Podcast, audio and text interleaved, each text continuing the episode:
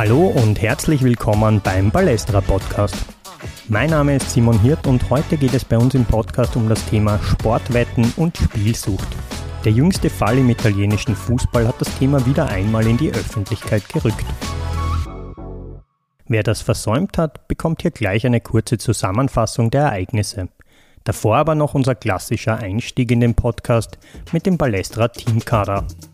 Hallo, mein Name ist Raphael Gregoritz und ich schreibe seit 2008 für den Ballesterer. Angefangen hat es mit einem Groundhopper vom belgischen Cup-Finale in Brüssel, den ich mit Klaus Federmeier, einem der Ballesterer-Gründer, gemacht habe. Vorher war ich sehr gern Leser und auf der einen oder anderen Heftpräsentationsparty, die es damals gab. Die Lieblingsausgabe aus dieser Zeit war und ist vielleicht immer noch Jugoslawien. Als ich die Nachwuchstrainerausbildung im Wiener Fußballverband gemacht habe, habe ich die Idee an Balestra herangetragen, darüber eine Reportage zu schreiben, die dann schönerweise recht bald erschienen ist. Ab da war ich ein Go-To-Guy für das Thema Taktik und Training, worüber einige Texte erschienen sind, zum Beispiel eine Titelgeschichte über den Zustand des österreichischen Trainerwesens, die ich gemeinsam mit dem damaligen Chefredakteur Reinhard Krenhuber gemacht habe.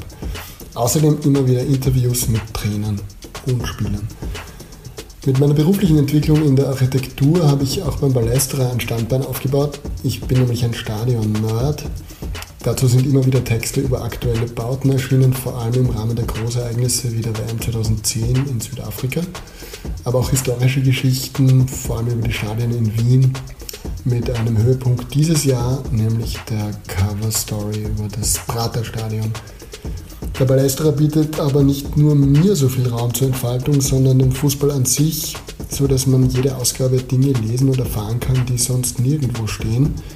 Das liegt sicherlich vor allem an der sehr neugierigen Mannschaft, die immer wieder Schätze hervorzaubert, die sonst keiner findet und auf die bekannteren Sachen mit einer Genauigkeit hinschaut, wie sie im Fußball, aber auch im Journalismus generell selten ist. Mit großen Respekt habe ich da auch wieder Balestra alles grafisch und fotografisch gestaltet und aufbereitet. Und jetzt, wie versprochen, eine kurze Zusammenfassung der Ereignisse des jüngsten Wettskandals aus Italien. Fußballprofi Nicolo Fagioli von Juventus Turin gab zu, auf illegalen Glücksspielplattformen aktiv gewesen zu sein und dort über eine Million Euro verzockt zu haben. Fagioli zeigte sich nach Bekanntwerden der Vorwürfe selbst an und war gegenüber der zuständigen Turiner Staatsanwaltschaft geständig. Fagioli wurde vom italienischen Verband für zwölf Monate gesperrt. Fünf davon kann er aber durch eine Reihe von Auflagen ableisten. Wenige Tage nach Fagioli gerieten auch Newcastle-Star Sandro Tonali sowie Nicolo Zagnolo von Aston Villa in den Fokus der Ermittler. Auch Sandro Tonali hat im Zuge der Ermittlungen seine Spielsucht bestätigt. Glücksspiel ist in Italien grundsätzlich erlaubt, auf illegalen Online-Plattformen aber nicht. Spieler dürfen auch nicht auf Sportarten wetten, in denen sie selbst aktiv sind. Bei den Ermittlungen gegen die italienischen Fußballstars wird auch das Thema Wettbetrug und Spielmanipulationen immer wieder behandelt. Wie wir ja bereits aus den zahlreichen Balestra-Podcasts dazu wissen, sind spielsüchtige oder hochverschuldete Fußballer häufig ein gefundenes Fressen für Wettbetrüger. Wir beschäftigen uns heute mit einer biografischen Geschichte, die zeigt, wie weit es im Worst Case bei Sportwettensucht kommen kann. Die Geschichte von Thomas Melchior wurde im deutschsprachigen Raum bereits häufig erzählt.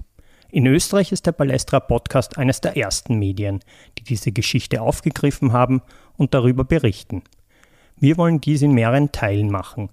Als erstes hört ihr heute bei uns die persönliche Geschichte Melchiors.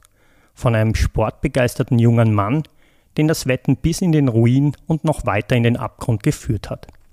In einer Folgesendung wollen wir das Thema dann auch aus mehreren Perspektiven betrachten und uns mit der Fragestellung beschäftigen, wie mit Sportwetten und Sucht umgegangen werden könnte und was aktuell dagegen gemacht wird. Jetzt geht es los. 22. November 2005. Das war die Champions League Partie FC Bayern München gegen SK Rapid Wien. Der FC Bayern hat dieses Spiel, darf ich das jetzt sagen, erwartungsgemäß 4 zu 0 gewonnen. Wir sind ja jetzt schließlich in einem österreichischen Podcast. Nein, es war zu erwarten, dass der FC Bayern dieses Spiel gewinnt. Und dann lief in der Halbzeitpause eine Werbung für einen Sportwettenanbieter. Und ich habe diese Werbung oder Werbung für diesen Sportwettenanbieter schon des Öfteren gesehen gehabt, aber genau in diesem Moment, an diesem Tag war dann ja für mich eben dieser Moment gekommen, dass ich mir dachte, komm, jetzt probier es einfach mal aus. Es läuft so viel Werbung dafür, das kann jetzt unmöglich etwas Schlechtes sein. Ich habe ein Sportwettenkonto eröffnet bei dem Anbieter, habe 10 Euro eingezahlt, habe eine Handicap-Wette gesetzt, wo ich dazu sagen muss, dass ich damals gar nicht so recht wusste, was, was ich dort eigentlich äh, bewette oder worauf ich dort setze. Später wusste ich dafür umso besser und habe aus diesen 10 Euro unfassbare 11 Euro gemacht. Das heißt also, ich habe in 45 Minuten exakt 1 Euro gewonnen. Und jetzt kommt die Besonderheit dazu, dass ich zu diesem Zeitpunkt Bankkaufmann war. Und für mich war das also nicht 1 Euro, sondern für mich waren das 10 Prozent und 10 Prozent Rendite in 45 Minuten.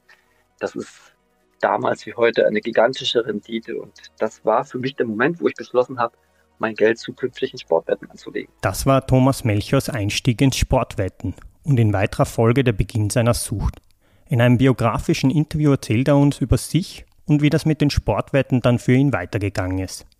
Geboren wurde Thomas Melchior 1978 in einem Land vor unserer Zeit, wie er selbst sagte. Ich bin nämlich noch in der DDR groß geworden und wir hatten ja generell nicht so viele materielle Güter, was insofern als Kind nicht schlecht war aus heutiger Sicht, weil alle Kinder hatten das Gleiche oder das wenige Gleiche gehabt. Also diesen Neid, den man vielleicht heutzutage von den ein oder anderen Kindern oder Schulen kennt, weil der eine mehr hat als der andere, den gab es einfach nicht. Und das war sehr angenehm, das hat die Kindheit sehr gelassen und sehr ausgeglichen gestaltet. Und ich hatte auch das große Glück, meine Kindheit zu großen Teilen draußen verbringen zu können. Und hast du als Kind Fußball gespielt, Sport gemacht? Ja. Ja, ich bin also der typische Straßenfußballer gewesen, wie man ihn sich vorstellt, wie man ihn von früher noch, noch kennt. Und ich wollte immer Fußball spielen. Allerdings hatte ich ein Problem in Anführungsstrichen. Ich war nämlich in der Leichtathletik noch besser gewesen.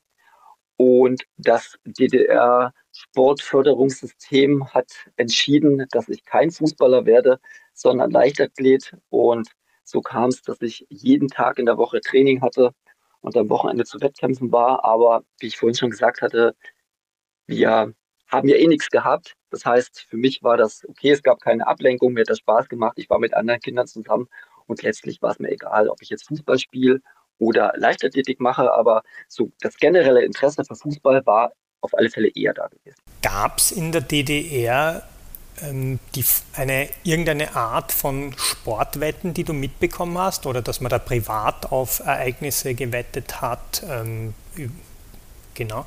Nein, nein, also sowas gab es nicht.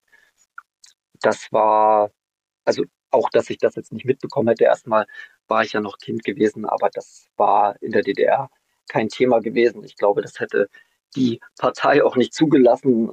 Glücksspiel in jeglicher Form, glaube ich, wäre sehr verpönt gewesen. Sicherlich hat das der ein oder andere gemacht, aber das war eine, eine Sache, vor der man in der DDR, da, davor hat an die Mauer dann tatsächlich geschützt. Also vor diesen schädlichen Einflüssen war man sehr effektiv geschützt, aber ja. Wie alt warst du dann, als die Mauer gefallen ist, die DDR sich aufgelöst hat und wie ist dann dein Werdegang weitergegangen?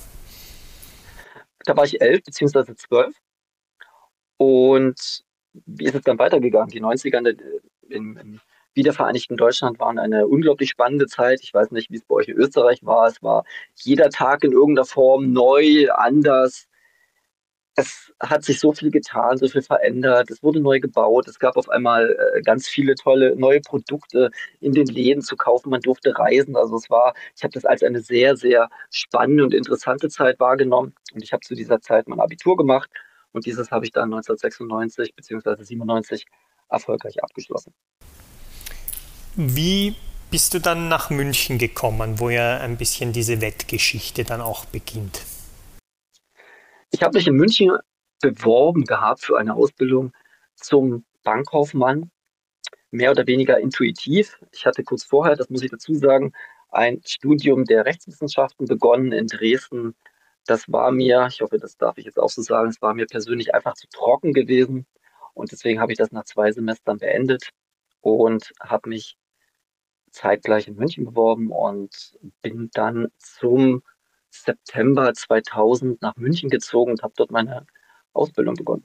Die Ausbildung zum Bankkaufmann. Ähm, wie ist da in den Jahren in München dein Leben so verlaufen? Das ist ja wieder eine Zeit, die für mich sehr neu war, sehr spannend.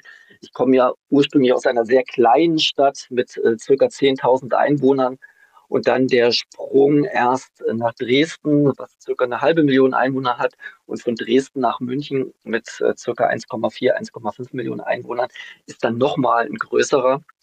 Und ich musste dort äh, praktisch schwimmen lernen, würde ich jetzt mal sagen, mich dort durchkämpfen, durchboxen, hatte aber nie Schwierigkeiten gehabt.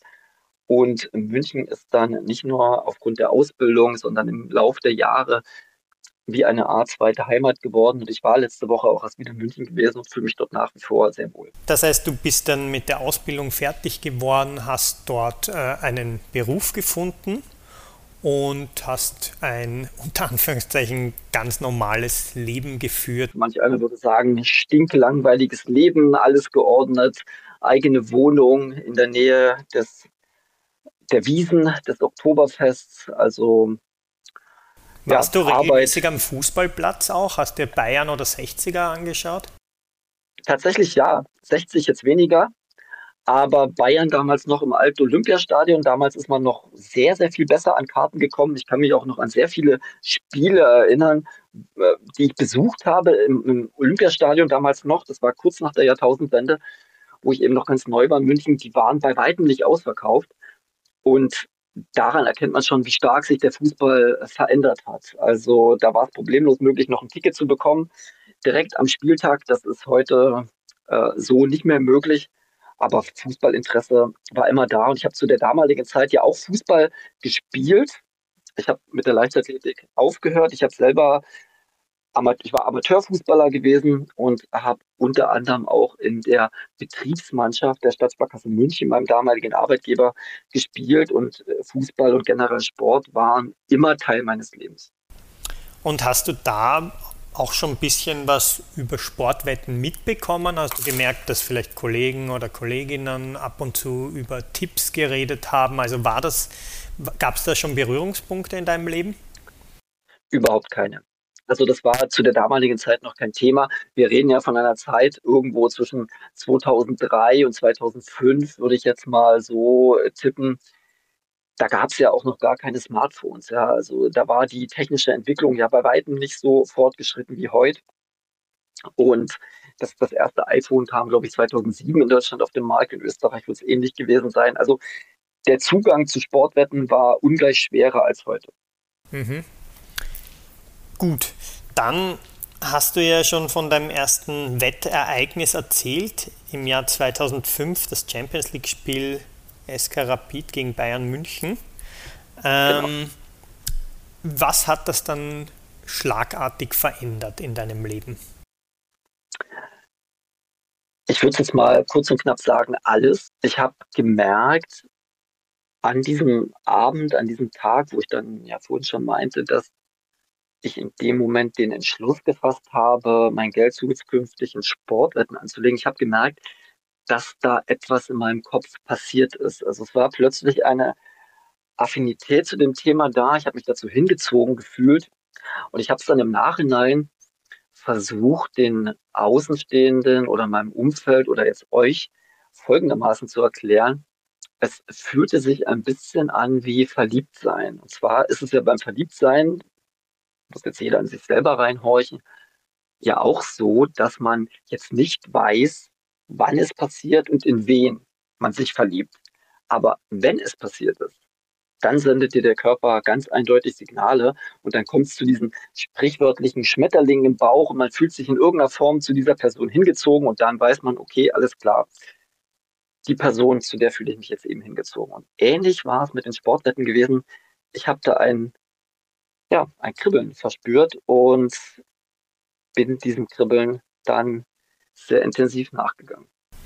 Okay, das heißt, äh, um das nochmal biografisch auch einzuordnen, du warst ungefähr 27 Jahre alt, ähm, Bankkaufmann in München. War das auch genau. so ein Karriereberuf? Also hattest du auch die Chance, da aufzusteigen, viel Geld zu verdienen? Ich glaube, bei der Stadtsparkasse München oder generell im öffentlichen Dienst ist es jetzt nicht möglich, sehr viel Geld zu verdienen, aber das sei jetzt mal dahingestellt. Vielleicht ist es in Österreich ja anders, aber ähm, tatsächlich war ich in dem Moment gerade mitten dabei, meine Karriere aufzubauen. Ich habe einen sogenannten Kundenberaterlehrgang gemacht, der mich dann praktisch befähigt, eben äh, Privatkundenbetreuer zu werden. Also von der Stufe her innerhalb der Bank einfach den, den nächsten Schritt zu machen. Und genau zu dieser Zeit, wo die erste Wette kam, war ich dort mittendrin. Also es kam im Prinzip zur Unzeit und hat natürlich alle weiteren Schritte dann, naja, sagen wir mal, hinfällig gemacht. Dann erzähl uns doch mal, wie hast du dann auf diese Liebe zum Wetten, wie du sagst, die du da von Anfang an gespürt hast, ähm, reagiert? Was hat das in deinem Alltag auch verändert? Ja, also Liebe zum Wetten, das ist jetzt natürlich so im Nachhinein ein bisschen schwierig. Das war ja wirklich eine sehr toxische Liebe gewesen, aber es hat meinen Alltag sofort verändert. Nur mal als Beispiel, ich habe am darauffolgenden Tag 600 Euro auf dieses Sportwettenkonto eingezahlt und nach Feierabend über 40, ich glaube es waren 43 Wetten gewesen. Ich konnte das jetzt nachvollziehen anhand der Daten des Anbieters. 43 Wetten gesetzt über den ganzen Abend hinweg und daran erkennt man schon, dass ich von jetzt auf gleich dort diesem, diesem, ja, dieser Liebe, wie du es gerade gesagt hast, nachgegangen bin und begonnen habe, schon an Tag Nummer zwei alle anderen Dinge zu vernachlässigen. Und das zeigt tatsächlich, wie allumfassend diese Sucht sich bei mir sofort bemerkbar gemacht hat. Das heißt, du hast dann aber eigentlich auf alles gewettet, was du in die Finger bekommen hast, oder hast du nur Fußballwetten abgeschlossen? Also am Anfang war es ja noch so, dass ich Fußball gewettet habe. Also dann waren es hauptsächlich die Wetten oder die Mannschaften ganz einfach oder auch die Ligen, wo man sich wo man dachte, dass man sich ein bisschen auskennt. Und im Laufe der Zeit sind dann die verrücktesten Wetten dazugekommen, die verrücktesten Sportarten von Fußball, Island, fünfte Liga, Indien, U18 oder was auch immer. Simon, du hast mich vorhin gefragt, ob ich einen Spieler in der von SK Rapid Wien kannte 2005. Jetzt äh, weiß nicht, ob du in der australischen Queensland Liga äh, irgendeinen Spieler kennst, der da spielt in der zweiten, dritten Liga, vielleicht am besten noch von der zweiten Mannschaft. Irgendwann war die Sucht dann so tief manifestiert. Da wurde gewettet auf Teufel komm raus, egal auf was. Tschechisches Tischtennis ist ein sehr gutes Beispiel. Das ist heute noch ein absoluter Suchtmotor, der in Deutschland zum Glück momentan verboten ist, aber in anderen Ländern nach wie vor gewettet werden kann. Ich glaube, bei euch in Österreich geht es. Die äh, Kollegen oder diese Amateursportler in Tschechien spielen in ähnlich abgedunkelten Räumen oder abgegrenzten Räumen, so wie ich hier gerade das Interview mache, spielen die Tischtennis und zwar den ganzen Tag und auch die ganze Nacht. Und das dient einzig und allein nur dem einen Zweck, die Süchtigen zu bedienen weil die Spielfolge, die Ereignisfolge einfach sehr schnell ist und das ist genau das, was der Süchtige möchte. Okay, jetzt bist du mir schon ein bisschen zu schnell gewesen. Ähm, du hast dann begonnen, sehr exzessiv ins Wetten einzusteigen. Ähm, wie ist dann diese erste Phase oder wie ist es dann weitergegangen? Also es ist insofern weitergegangen, dass ich bereits wenige Tage später mein komplettes Weihnachtsgeld verwettet hatte. Also Ende November waren ca. 3000 Euro weg gewesen und Ende November 2005. Und das war für mich in dem Moment der, der erste Moment, wo ich gesagt habe, okay, hier passiert irgendwas, lass es jetzt mal lieber sein. Also das, diese Phase gab es tatsächlich und die hielt an bis, ich würde mal sagen, Mitte Januar 2006, in circa anderthalb Monate. Und äh, dann habe ich beschlossen, ich kaufe mir jetzt einen Laptop weil eben mit dem Handy noch nichts äh, zu machen ging zu der damaligen Zeit, kaufen wir jetzt einen Laptop und werde die ganze Sache jetzt mal versuchen, etwas professioneller anzugehen. Und das heißt, Entschuldige das, Thomas, davor ja? hast du die Wetten in äh, Wettbüros abgegeben? Nein, nein, nein, das nicht. Das war am äh, Computer meines Bruders. Ich hatte zu der Zeit tatsächlich gar, also das war so immer so ein bisschen zwischen Tür und Angel und da musste ich schauen, hat er Zeit, hat er nicht Zeit und ich hatte da auch nicht die notwendige Ruhe gehabt und dachte, wenn ich denn mal die notwendige Ruhe habe, dann hole ich mir die 3000 Euro natürlich wieder zurück. Mhm. Das heißt, du hattest das Gefühl, mit deinem Wissen als Fußballfan, aber auch als Bankkaufmann, kannst du dir da ein System zurechtlegen, wo du erfolgreich Sportwetten ähm, ausübst. Richtig, richtig. Genau Wie ist es dann so weitergegangen? Hat das funktioniert? Das Verrückte ist, das muss man jetzt auch mal so sagen, und das hat wahrscheinlich die ganze, ich sag's jetzt mal, Leidenszeit eher noch verlängert, ist, dass es finanziell tatsächlich funktioniert hatte. Ich hatte nämlich in den Monaten Februar, März, April mir selbst ein System zurechtgelegt, wo ich ich sage jetzt mal, vernünftig wette und äh, versuche, die Emotionen äh, aus dem Spiel zu lassen und einfach nur die Zahlen äh, ja, zu Hilfe nehme. Und das hatte bei mir den Erfolg gehabt oder das Ergebnis gehabt, dass ich in dieser Zeit circa 25.000 Euro plus hatte. Also ich habe 25.000 Euro effektiv gewonnen in diesen drei Monaten. Das hat sich von Februar über März, April gesteigert. Im April war es dann das erste Mal fünfstellig gewesen. Das klingt jetzt für den Außenstehenden erstmal sehr gut. Der Preis, den ich aber dafür gezahlt habe, das ist mir im Nachhinein bewusst geworden, der war sehr, sehr, sehr, sehr hoch. Aufgrund der Tatsache, dass ich einfach alles dafür vernachlässigt habe. Arbeit, Freundin, Freunde, Sport, komplett. Das heißt, du hast eigentlich äh, jegliche Freizeit, aber auch während der Arbeit dich mit Wetten und Tipps abgeben beschäftigt. Richtig, genau so war das gewesen. Ähm, wie, hat da, wie haben die Wettanbieter auf einen erfolgreichen Spieler wie dich reagiert? Ja, Simon, was glaubst du denn? Also, ich wurde dann im Mai, Anfang Mai war das gewesen, von dem Anbieter kontaktiert und nicht direkt gesperrt, aber von den Einsätzen her dermaßen weit runter limitiert mit der Begründung, das wäre Spielsuchtprävention. Also ich würde zu sehr spielen. Das ist schon richtig. Also das war definitiv der Fall. Aber ich glaube, das war jetzt eher nicht aus präventiven Zwecken, sondern Leute, die viel und systematisch Geld verdienen, sind natürlich in der Sportwettenbranche nicht gut äh, gern gesehen.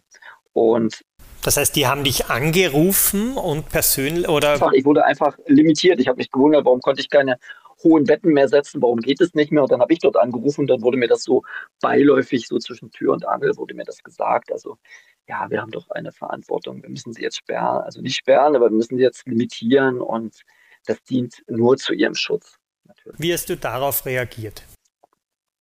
Naja, es ist natürlich ein Unterschied, ob du jetzt äh, mit 500 Euro bei einer Quote 2000 Euro machen kannst oder wenn du halt nur noch 50 oder 100 Euro setzen kannst, Einsatz setzen kannst, dann auch 1000 Euro rauszuholen, weil als Beispiel bei 500 Euro Einsatz die Quote 2 kommt 1000 Euro raus. Wenn du aber nur noch 100 Euro setzen kannst, musst du schon die Quote 10 haben, um auch 1000 Euro rauszubekommen. Und in der Wettbranche liegen zwischen der Quote 2 und der Quote 10 Welten. Also das ist vom Risiko her ungleich höher.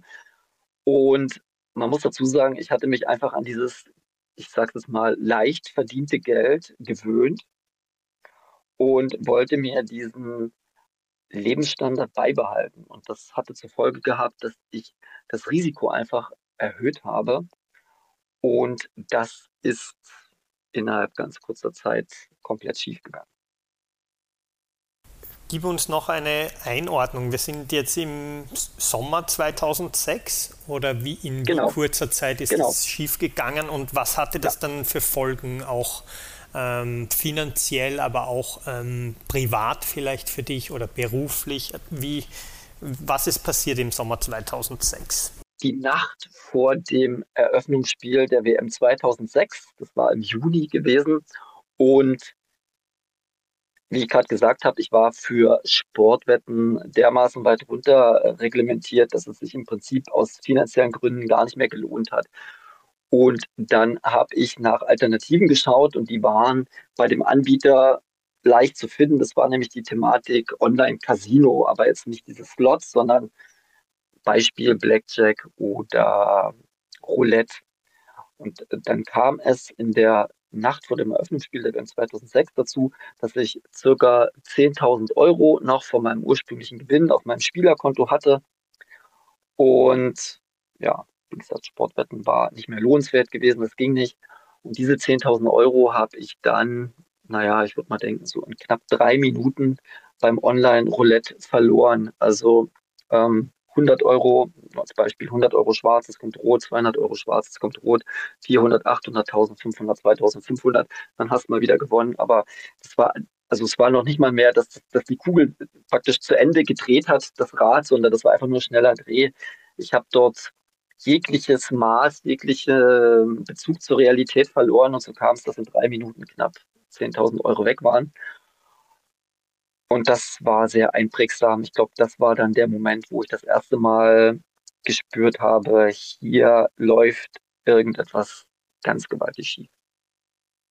Und hast du dir dann Hilfe geholt? Wie hat dein familiäres Freundeskreis, Umfeld darauf auf dich reagiert? Nein, ich habe mir keine Hilfe geholt, ohne das jetzt in irgendeiner Form rechtfertigen zu wollen, aber das ist leider einer der wesentlichen Merkmale dieser, dieser Sucht, der Spielsucht, dass man versucht, und genauso war es ja auch bei mir gewesen, die Spielsucht, solange es geht, vor dem Umfeld geheim zu halten. Also ich habe das mit mir selber ausgemacht und habe eher versucht, nach dem ersten Schock dieses Geld wieder zurückzuholen, dieses sogenannte Chasing. Auch das ist ganz typisch für Spielsucht. Und das führt dazu, dass man sich noch tiefer ins äh, Schlamassel reinreitet. Gut, wir sind jetzt im WM-Jahr 2006. Ähm, du genau. steckst schon sehr im Schlamassel, hast sehr viel ja. Geld verloren. Ähm, wie wie geht es dann weiter? Was hast du dann als nächstes gemacht? Im, im Ende war das gewesen, Ende 2006 kam es das allererste Mal dazu, dass mich die ähm, Sparkasse, mein damaliger Arbeitgeber, darauf angesprochen hat, weil es Unregelmäßigkeiten mit meinem Konto gab. Sprich, Lastschriften konnten nicht mehr eingelöst werden oder Kreditkartenrechnungen sind geplatzt. Und man, man ist auf mich drauf zugegangen, man hat mir Hilfe angeboten. Das war im Dezember und im Januar, Januar 2007 dann.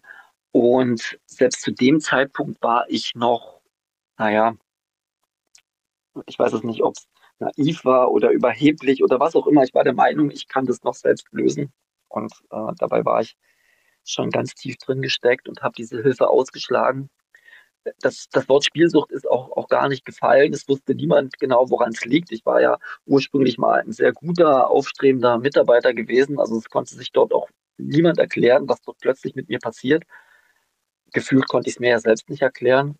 Und im Januar 2007 bin ich dann, habe ich praktisch eine Art Auflösungsvertrag unterschrieben und bin dann zum April 2007 nach Dresden zur dortigen Sparkasse gewechselt. Ähm, hat deine Familie, deine Freunde, haben die das damals mitbekommen? Ja, also äh, spätestens als ich nach Dresden gewechselt bin, haben die das mitbekommen. Ganz einfach, weil ja, sie einfach wissen wollten, was ist da los, warum. Sie haben auch mitbekommen, dass ich Schulden habe. Es konnte sich niemand erklären, warum und weshalb. Und insbesondere meine Eltern, aber eben auch Freunde, Freunde, die kannten ja nur den, den Thomas von früher, den zuverlässigen Menschen, den Menschen, der ehrgeizig ist und der sein Leben im Griff hat. Und zu dem Zeitpunkt war ich der ganz einfach nicht mehr gewesen. Und sie waren der Meinung, das kann man auch niemandem verübeln, dieses Problem mit Geld lösen zu können, sprich meine Schulden zu bezahlen, dann ist alles wieder okay. Im Nachhinein ist das natürlich das Schlimmste, was hätte passieren können. Das ist so, als würdest du einem Alkoholiker Alkohol geben, damit er ruhig ist. Und genauso war es bei mir gewesen. Für einen ganz kurzen Moment waren die Sorgen weg, aber das ursprüngliche Problem war nach wie vor da.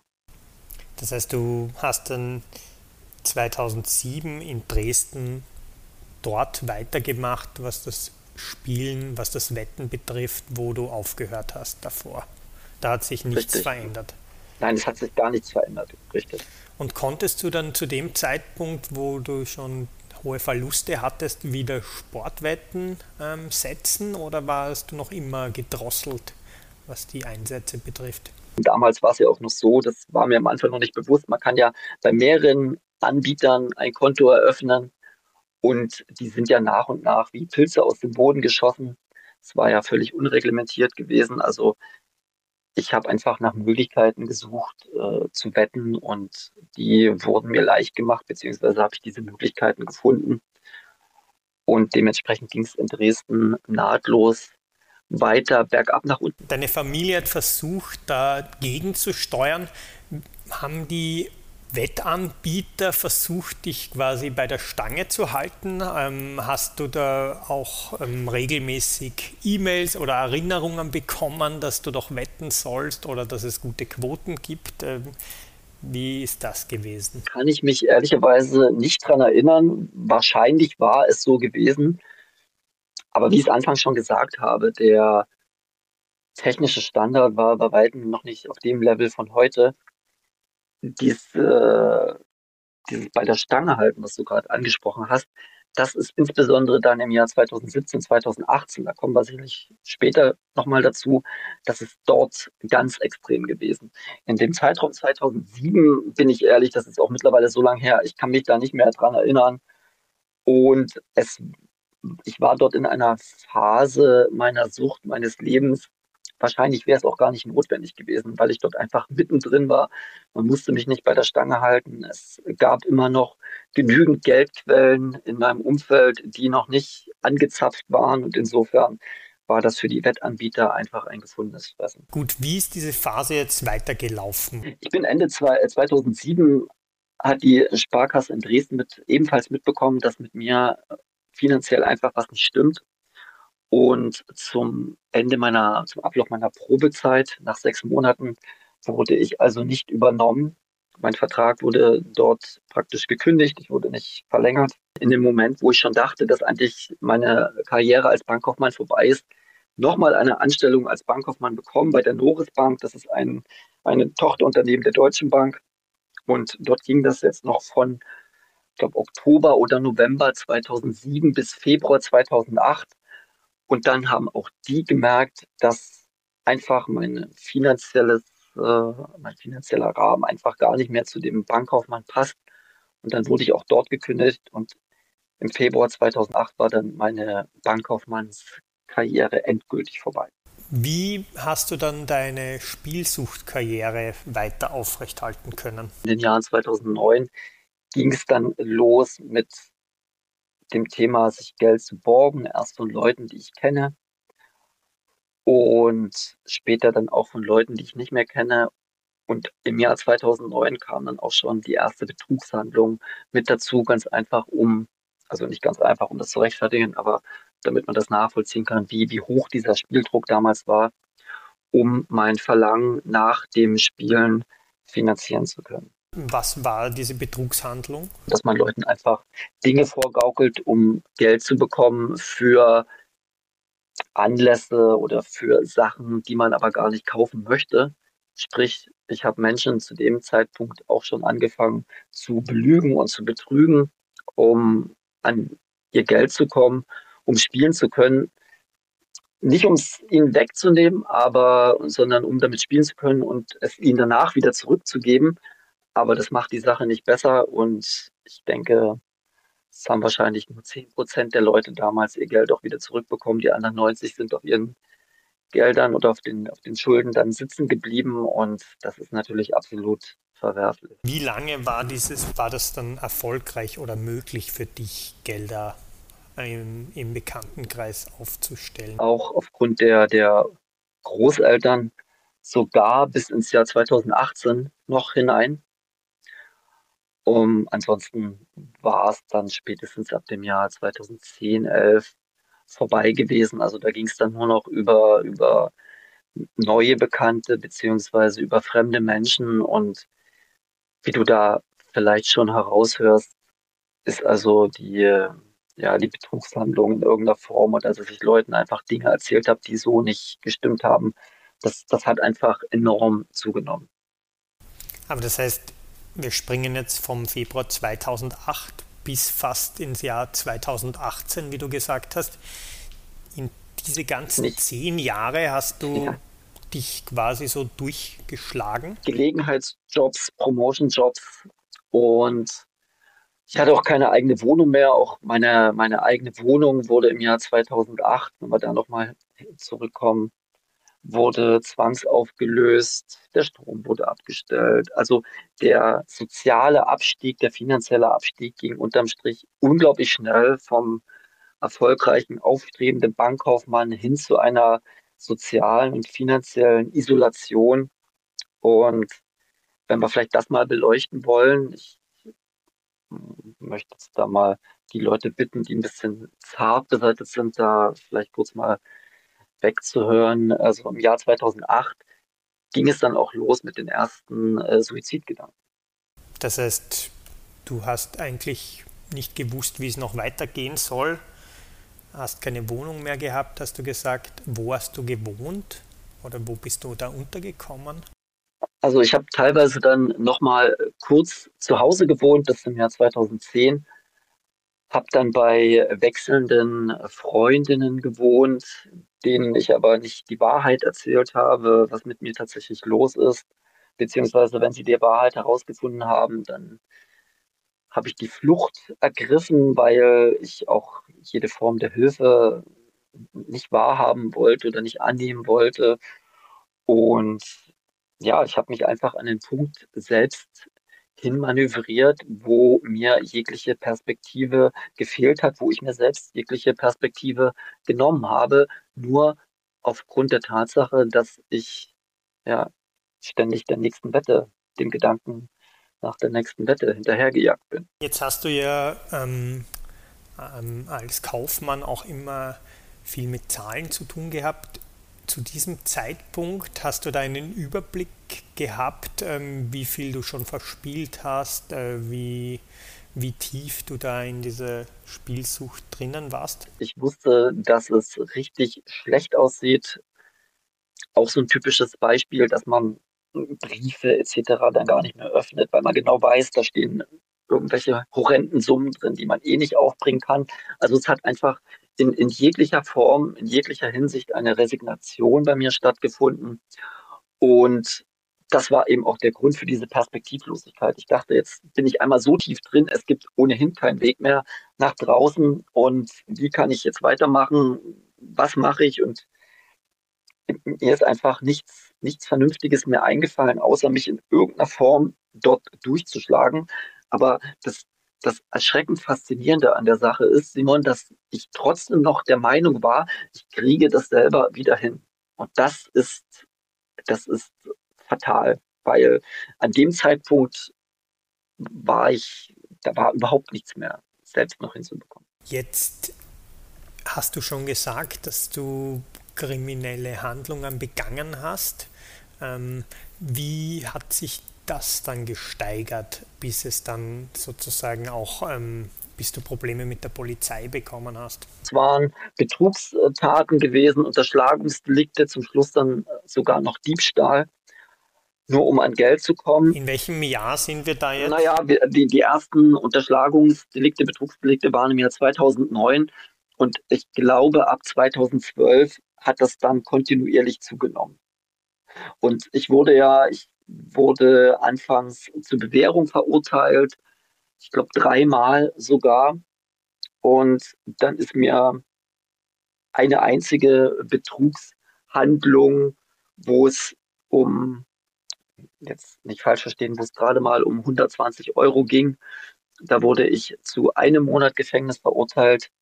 Zwar auch zur Bewährung, aber weil ich zu dem Zeitpunkt schon auf Bewährung war, hat der zuständige Richter meine Bewährung erlassen und das war dann eben im Jahr 2018. Aber die kriminellen Handlungen, ich, ich war einfach an einem Punkt, wo mir dann irgendwann alles egal war. Hast du zu diesem Zeitpunkt oder in dieser Phase Suchthilfe bekommen, angeboten bekommen, in Anspruch genommen?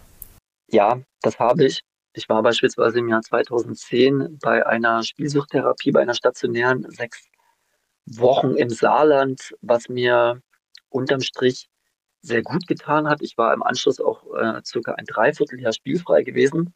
Allerdings, das muss ich auch fairerweise so sagen, habe ich selbst während der Therapie online weitergespielt. Das war eben das Jahr 2010. Wir waren von der technischen Entwicklung her schon wesentlich weiter als 2005. Und deswegen konnte das einfach nicht den gewünschten Effekt haben. Ich habe diese Therapie auch zu, in Teilen nur deshalb angetreten, damit mein Umfeld, meine Eltern in irgendeiner Form Ruhe geben. Ich habe das nicht gemacht, weil ich das Problem für mich erkannt habe, sondern eher, damit die anderen einfach mich in Ruhe lassen. Und ich dachte, okay, mit den Erfahrungen, die ich dort sammle bei dieser Therapie, kann ich anschließend mein Spiel verbessern. So war meine Herangehensweise und ich kann es wieder auf einen erfolgreichen Weg führen, ohne in die Sucht zurückzufallen. Ja, und anhand meines Werdegangs, Simon, wirst du leicht feststellen, dass diese Herangehensweise ebenfalls völlig, völlig falsch war. Jetzt hast du gesagt, im Jahr 2018 bist du dann ja. das erste Mal ins Gefängnis gekommen? Nein, das stimmt nicht. Im Jahr 2018 wurde ich zur, wurde der Haftbefehl erlassen.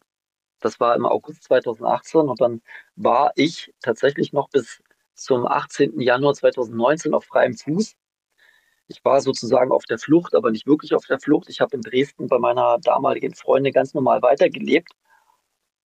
Sie wusste natürlich von nichts und ich habe die schwierige Aufgabe für mich gehabt, das in irgendeiner Form zu verheimlichen und den, den gefühlt normalen Anschein zu machen. Und das war eine sehr anstrengende, sehr schwierige Zeit, weil ich jeden Tag damit gerechnet habe, dass die Polizei vor der Tür steht und mich mitnimmt. Wirklich zur Verhaftung ist es ja dann mit einer fast schon skurrilen Geschichte gekommen. Das habe ich im Vorfeld schon gehört. Da ging es dann um einen Staubsauger.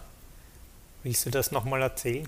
Ja, meine Freundin hatte im Januar, Ende Januar 2019 Geburtstag und ich habe ihr im Vorfeld einen Staubsauger gekauft für 600 Euro von Dyson. Sage ich einfach mal, kannst du wegpiepen, die Marke. Und diesen Staubsauger, den wollte ich ihr also schenken und hatte den schon bei ihrer Schwiegermama, also bei meiner Schwiegermama geparkt. Und dann kam es aber tatsächlich dazu, zwischen dem Kauf des Staubsaugers und dem Geburtstag ist plötzlich die Polizei halt aufmerksam geworden, darauf aufmerksam geworden, wo ich bin. Sprich, ich hatte schon meine Tasche so notgepackt, habe meine Tasche genommen, musste von meiner Freundin weg, die hatte gar keine Ahnung gehabt, was dort eigentlich passiert. Und ich bin dann in Dresden in der Innenstadt im Hotel gelandet und war dann dort unter falschem Namen eingecheckt, hatte kein Geld, hatte noch nicht mal mehr ein Handy, hatte nichts mehr, also wirklich gar nichts mehr. Außer die Erinnerung an den Staubsauger. Und da bin ich am nächsten Tag nach einer sehr schlaflosen Nacht eben in diesem Online, äh, nicht online, stimmt gar nicht, in diesen Elektro-Großmarkt äh, gegangen, auch in der Dresdner Innenstadt und bin da rein, habe einen Staubsauger der gleichen Marke vom Stapel genommen, bin zur Mitarbeiterin gegangen, habe gesagt, Frau, sowieso, ich habe hier diesen Staubsauger vor einigen Tagen gekauft. Jetzt ist es leider zu dem Zufall gekommen, dass meine Schwiegermama den gleichen Staubsauger gekauft hat für meine Freundin. Kann ich denn meinen Staubsauger nicht zurückgeben? Der ist noch original verpackt. Rechnung habe ich jetzt zwar nicht, aber ich kann Ihnen genau sagen, wann ich den gekauft habe und ich habe den bar bezahlt. Und das klang für die Dame so überzeugend, dass sie im Computer nachgeschaut hat. Ich konnte ihr das exakte Datum und die Uhrzeit nennen, das wusste ich noch. Und damit war für sie klar, okay, ich bin wirklich der Eigentümer oder der Besitzer dieses Staubsaugers. Dann ist sie zu ihrem Chef gegangen, hat einen Ersatzkaufbeleg ausgestellt. Ich habe den Staubsauger, den ich zehn Minuten vorher von dem Stapel genommen habe, wieder zurück auf den gleichen Stapel gelegt, hatte diesen Beleg in der Hand, bin runter an die Kasse gegangen und habe 599 Euro ausgezahlt bekommen und habe den Laden genauso wie ich ihn betreten habe, ohne Staubsauger auch wieder verlassen, aber mit 599 Euro mehr in der Tasche. Jetzt kommt dieser skurrile Zufall zum Tragen. Meine Freundin mit ihrer Mutter war an dem gleichen Tag später auch in dem Geschäft, wollte diesen Staubsauger umtauschen. Und dann wurde ihr gesagt, der wurde schon umgetauscht. Und dann hat man sich die Überwachungsbänder angeschaut, hat festgestellt, ja, das war ich, ich hatte gar keinen Staubsauger mit dabei. Und ich in meiner Not bin am nächsten Tag wieder in diesen Elektro-Großmarkt gegangen, gleich früh und dachte mir, naja, das hat ja super funktioniert. Mal schauen, was du heute umtauschen kannst. Ja, da war ich, glaube ich, fünf Minuten in diesem Markt. Dann kam der Ladendetektiv auf mich zu, hat mich mit Namen angesprochen. Und dann sind wir zusammen hinter in seinem Büro und dann hat er die Polizei gerufen und dann wusste ich, in dem Moment ist es vorbei. In dem Moment war es dann vorbei, aber du hast auch schon öfter dann erzählt, wie es dir da gegangen ist. Du warst eigentlich fast ein bisschen erleichtert. Ähm, wie, wie kann man sich das vorstellen? Ich hatte immer sehr, sehr große Angst vor dem Moment meiner Verhaftung. Das könnt ihr euch vielleicht vorstellen, das kannst du dir vielleicht vorstellen, Simon, das ist etwas, was man nie in seinem Leben haben möchte. Gleichwohl habe ich einfach alles dafür getan, dass es zu diesem Moment kommt und er war ja auch nicht mehr abzuwenden. Und dann kam die Polizei, ich habe da gesessen und ähm, die haben mir die Handschellen angelegt und dann ist das passiert, womit ich am wenigsten gerechnet habe. Ich hatte die Handschellen um und dann wusste ich, okay, es ist, es ist vorbei. Ich habe überlebt tatsächlich. Das war nicht immer selbstverständlich. Und ab diesem Moment, wo ich diese Handschellen um hatte, wusste ich, okay, das, das je, genau jetzt endet ein Kapitel und ab sofort habe ich jetzt wieder mein Leben in den eigenen Händen. Und ich habe mich dort seit Beginn meiner Spielsucht im Jahr 2005 das allererste Mal wieder frei gefühlt und das zeigt oder verdeutlicht in etwa, wie tief diese Sucht bei mir saß, dass, dass ich mich im Moment meiner größten, gefühlt größten äh, physischen Unfreiheit wieder frei gefühlt habe. Das hatte ich so nicht erwartet, aber so war es gewesen und das war der Moment, wo für mich ein neues Leben begonnen hat. Und das, dafür bin ich bis heute sehr dankbar. Wann genau bist du dann ins Gefängnis gekommen und wie ist es dir dort dann auch hinsichtlich deiner Spielsucht, die du ja dann von heute auf morgen auch nicht mehr ausleben konntest, ergangen? Äh, nachmittags wurde ich dann ins Gefängnis in die JVA überstellt von der Polizei und war in den ersten drei, vier, fünf Tagen auf einer Doppelzelle gewesen mit äh, wechselnden Mithäftlingen und nach wenigen Tagen bin ich dann direkt auf eine, auf eine entsprechende Station gekommen. Ja, wie ist es mir im Gefängnis ergangen? Das ist natürlich auch äh, nochmal eine eigene Story für sich, aber wie ich es gerade schon gesagt habe, ich habe mich während meiner ganzen Zeit im Gefängnis, was insgesamt äh, exakt 40 Monate war, 1216 Tage waren es gewesen, nie eingesperrt gefühlt. Natürlich ist es nicht der Ort, wo man jetzt sein Leben verbringen möchte oder wo man jetzt gern sein möchte. Aber ich wusste, dass diese Zeit und dass dieser Ort ganz, ganz elementar ist und ganz wichtig ist für meinen Weg zurück ins Leben, für meinen Weg zurück in die Gesellschaft. Und genauso bin ich das auch angegangen. Und ich wollte einfach, ich hatte für mich, an mich selbst diesen Anspruch, wieder mehr zu sein als der Spielsüchtige, der ich 13 Jahre lang war. Und ich wollte mit den bestmöglichen Voraussetzungen wieder entlassen werden. Und ich denke, das habe ich zu großen Teilen auch so umsetzen können. Aber wie hast du dann während deiner Haftzeit mit dem Spielen und der Sucht abgeschlossen? In dem Moment, wo ich keine Möglichkeit mehr hatte zu spielen, war das aus meinem Kopf auch raus. Also ich hatte in der Tat keinerlei Entzugserscheinungen. Es waren auch keine Gedanken an Spielen da. Im Gegenteil, ich habe begonnen, mich sehr kritisch mit meinem Werdegang auseinanderzusetzen und habe ja im Jahr 2020, also ein Jahr später, circa mein äh, Buch veröffentlicht, wo ich schon mal meine ersten Erfahrungen niedergeschrieben habe. Das Buch habe ich genannt, Mein Leben ist kein Spiel. Das war auch in irgendeiner Form eine, eine Ansage, eine Kampfansage an mich selbst und an die Sucht in mir, an den Süchtigen in mir.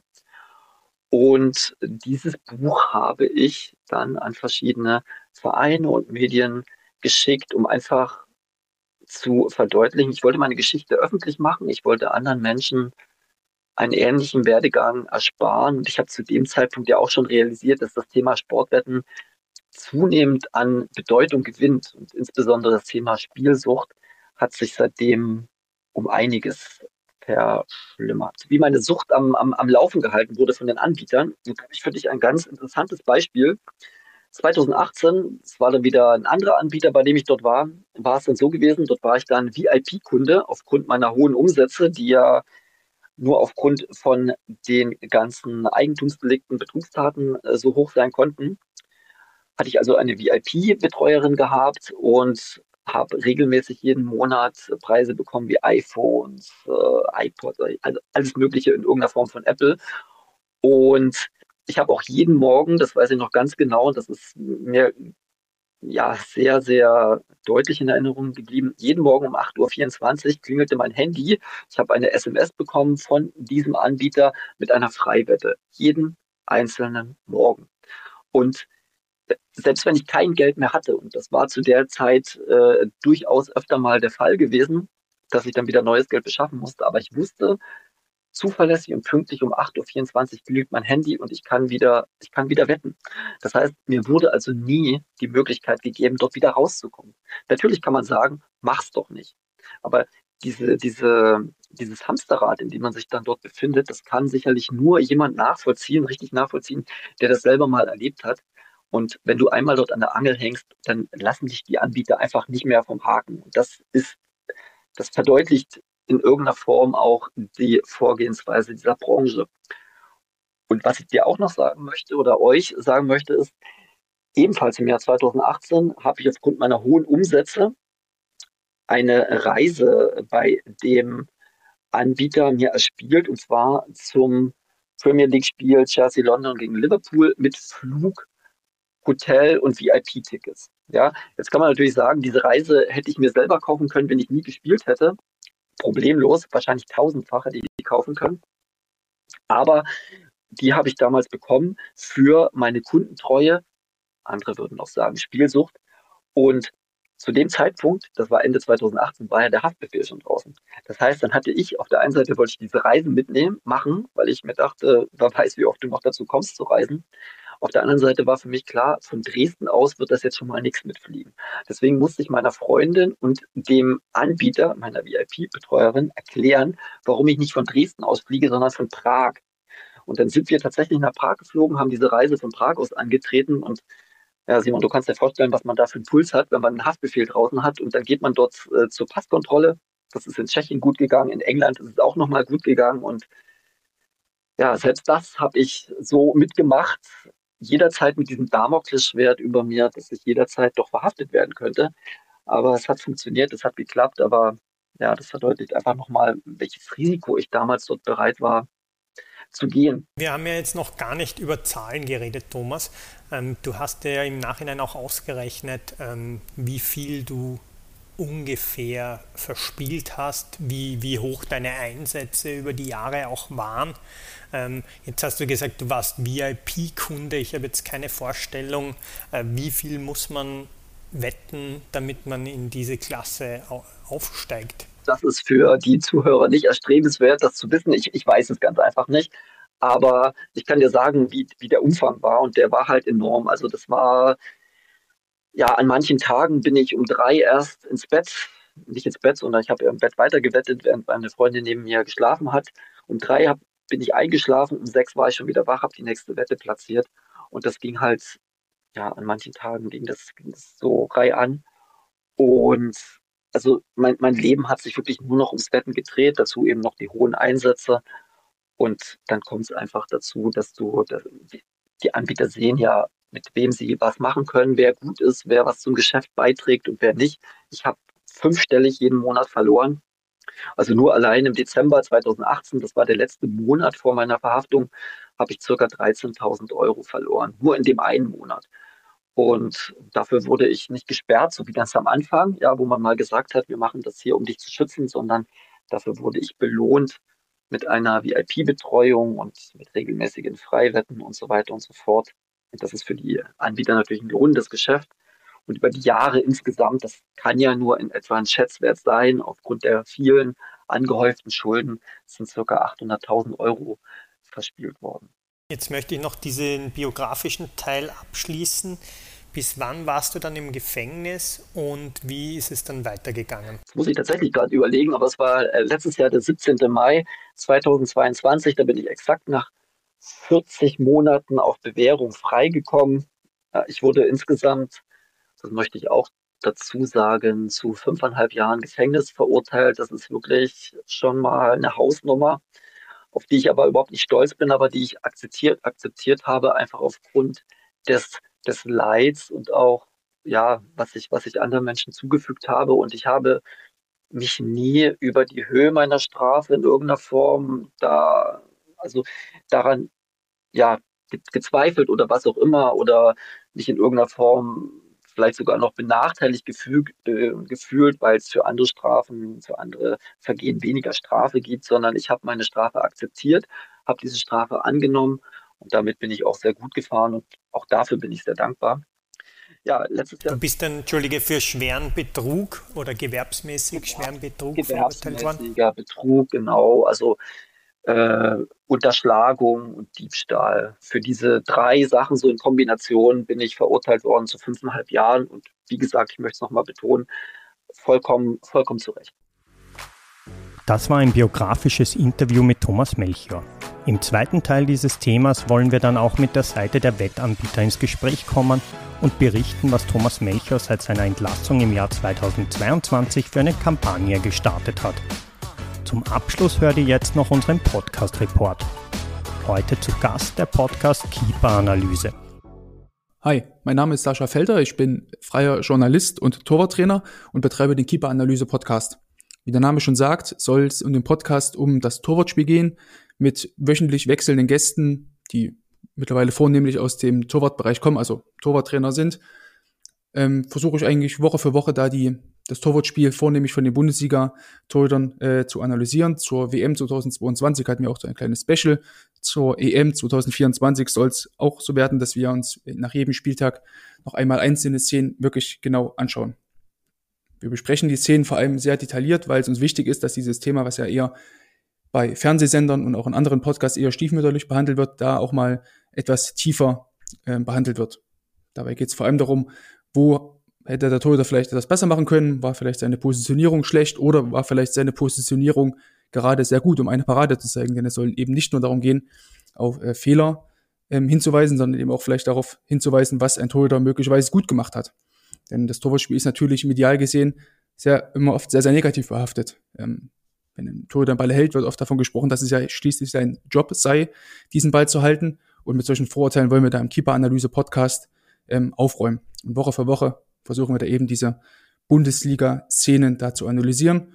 Und bisher war das Feedback durchaus positiv, weil für viele ist es, wie gesagt, ein immer noch blinder Fleck, äh, in der, vor allem auch in der Medienberichterstattung.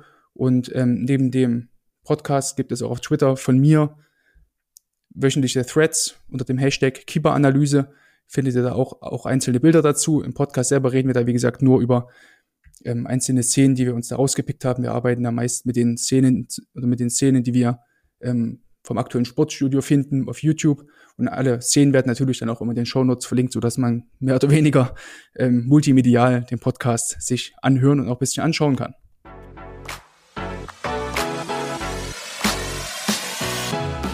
Das war der Balestra Podcast Ausgabe 49. Jetzt noch eine Ankündigung. Am 17.11. erscheint die dritte Ausgabe der Balestra Bibliothek. Wir freuen uns, wenn euch die Sendung gefallen hat. Wenn ihr uns Feedback, Kritik oder was auch immer ausrichten wollt, dann geht es am besten direkt an hirt.balestra.at oder über unsere Social Media Kanäle. Wenn ihr die Arbeit des Balestra unterstützen wollt, holt euch ein Abo oder noch besser, werdet Mitglied im Balestra Supporters Club. Alle Infos dazu unter balestra.at. Mein Name ist Simon Hirt. Ich sage auch im Namen der Balestra Podcast Redaktion, das sind Nikolas Lendl, Sebastian Hinterwirt und ich. Danke fürs Zuhören und bis zum nächsten Mal beim Balestra Podcast.